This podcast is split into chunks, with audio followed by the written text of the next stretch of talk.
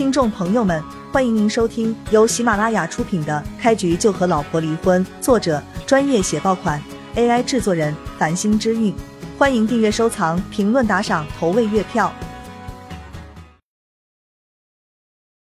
第十四章，徐红艳也看着王经理督促道：“王经理，你快赶紧给这个房间的甄贵宾打电话，让他过来啊！”徐红艳是真的想认识认识这个房间的主人啊，住这么高档的酒店，开上千万的豪车，比梦毅可香多了。自己如果能勾搭上，马上就踹了梦毅，眼睛都不眨一下。王经理满脸阴冷的瞪着徐红艳和孟毅，嘶声吼道：“你们两个畜生，真眼瞎了，还害得老子跟着遭殃！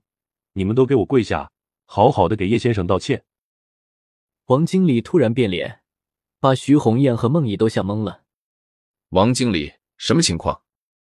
难道这个房间真是叶璇开的吗？孟毅看着王经理，急声问道：“没有错，这个房间就是叶先生开的，那辆劳斯莱斯也是叶先生的。你们现在就给我履行你们的承诺，给我跪下，给叶先生道歉！”王经理死死的瞪着徐红艳和孟毅，狠声说道。徐红艳傻眼了，看着王经理解释道：“王经理。”这是不是误会了？他就是个废物啊！从监狱里刚出来，不可能有这么多钱啊！是啊，王经理肯定是误会了，你再好好的查一下，确定一下。孟毅也一脸着急的说道。王经理狠声吼道：“叶先生要是废物，那这个世界上所有的人都废物不如了！你们两个狗东西，少给老子我废话了！立刻给叶先生跪下道歉，不然我饶不了你们！”我老公是孟家的少爷，你最好放尊重点，不要自误了。那叶璇为了装逼，最多也就能住个一两天就没钱了。为了那样一个废物，你得罪我们值不值得？这笔账你好好算算。徐红艳看着王经理，冷冷的说道。孟毅也是一脸傲然的看着王经理，说道：“是啊，王经理，我是孟家的少爷。”为了一个不知道用什么偷鸡摸狗手段住一晚上总统套房的人，没必要和我过不去吧？王经理看着这对狗眼看人低的畜生，真的不想和他们废话了。他可是知道叶璇预付了一千万的押金啊！徐红艳也真是搞笑，还口口声声的喊着废物前夫。要是知道叶璇的实力，恐怕得哭爹喊娘的求叶璇复合吧。不过这些是王经理知道也不会多说的。言多必失，叶璇他是不敢也不想得罪的，他直接拿着传呼机喊道：“给我上来十个保安，都拿着电棍，这有两个不知死活的畜生，我要给他们点好果子吃吃。”孟毅和徐红艳都傻眼了，看着王经理哀求道：“王经理，没必要吧？我们现在立刻离开总可以吧？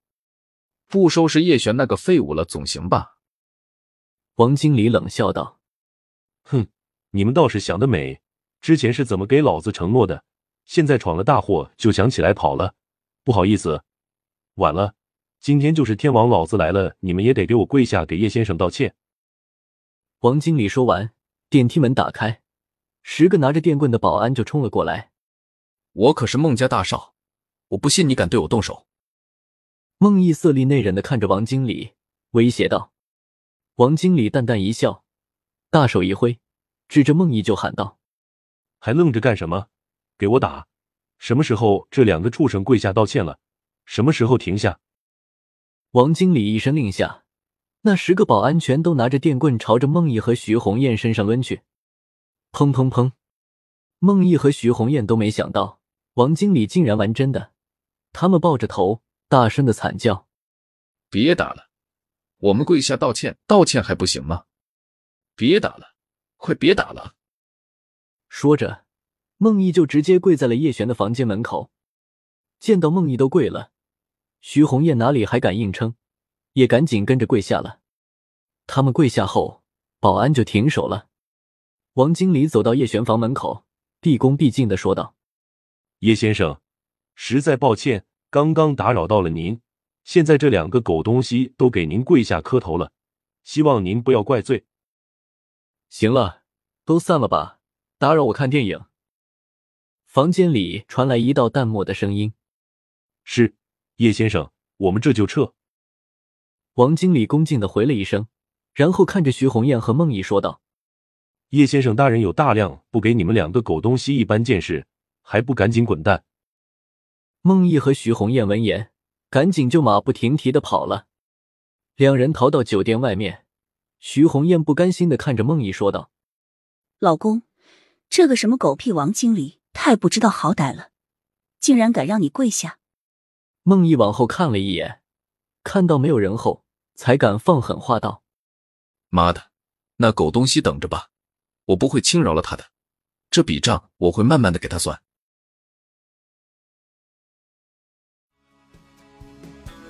听众朋友们，本集已播讲完毕，欢迎您订阅、收藏、评论、打赏、投喂月票，下集更加精彩。